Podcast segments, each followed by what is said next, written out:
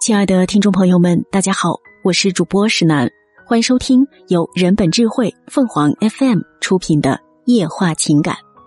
妈妈的酿菜，浓浓家乡味，悠悠故乡情。妈妈是客家人，最拿手的菜要数客家酿菜，全家人都赞不绝口。酿菜是客家菜系的特色菜式，酿。是一个客家话动词，表示植入馅料的意思，就像客家话保留着中州古韵一样，客家菜同样也保留着中州传统的生活习俗特色。相传，从中原迁徙至南方的客家人，在制作节日食品时，迁徙的地方没有包饺子用的面粉，只好就地取材。用不同的原料、蔬菜等代替饺子皮包裹馅料，有什么食材就酿什么，酿豆腐、辣椒、茄子、苦瓜、香菇、腐竹、鸡蛋等等，形成了无菜不能酿的客家酿菜饮食文化。千百年过去了，客家菜就这样随着人们的脚步不断迁徙、不断流变。无论脚步走多远，在客家人的脑海中，只有故乡的味道熟悉而顽固，就像一个味觉定位系统，一头锁定千里之外的异乡，一头则永远牵绊着记忆深处的故乡。酿菜是妈妈的味道，小的时候，每逢节假日，天一亮，妈妈就赶到菜市场。挑选好猪肉档口刚运到的新鲜猪肉，客家珍姐亲自磨好热气腾腾的豆腐，再备好茄子、苦瓜、辣椒等满满一筐配菜，满载而归。回到家中，妈妈花上数小时精心烹饪一桌丰盛的客家酿菜，把猪肉剁馅，香菇泡发切丁，干虾米泡发切碎。香葱头切碎，加入生抽、蚝油、盐、淀粉调匀。妈妈酿的豆腐，在我心中无人能出其右。寻常人用筷子戳洞，用筷子把肉酿进豆腐里，手工慢，极易破。妈妈从不用筷子，左手虎口箍紧豆腐，右手戳洞塞肉。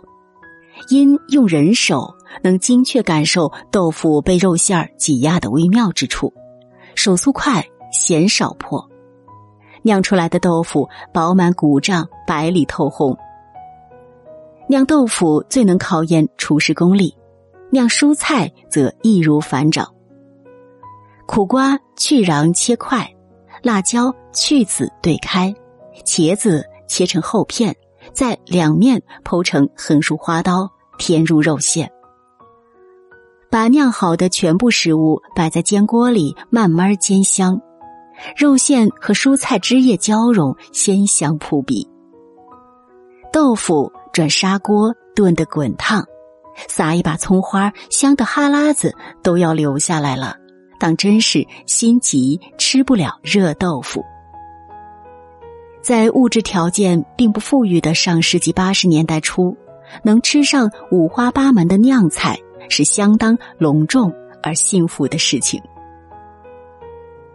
结婚以后，我和公公婆婆同住，婆婆是正宗广州人，也会做酿菜，喜欢猪肉、鱼肉混合剁馅儿，吃起来爽口弹牙，但总让我有一种橘生淮南则为橘。生于淮北，则为枳的遗憾。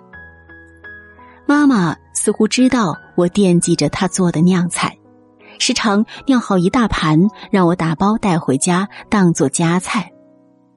酿菜加热后更加鲜香软糯。婆婆随和，对我妈做的酿菜也赞誉有加，一家人吃得津津有味。日子久了。享受妈妈的酿菜已成习惯，总以为会有无数个来日方长，等自己闲下来再向妈妈学习手艺。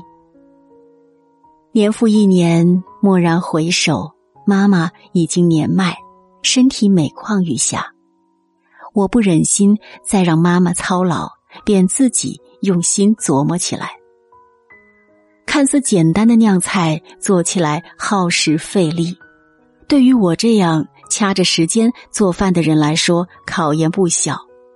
我手忙脚乱的酿着豆腐，脑海里渐渐浮现儿时的场景，在小小的厨房里，煤炉上滋滋冒着白气的砂锅，一个熟悉的身影为家人的一日三餐而忙碌。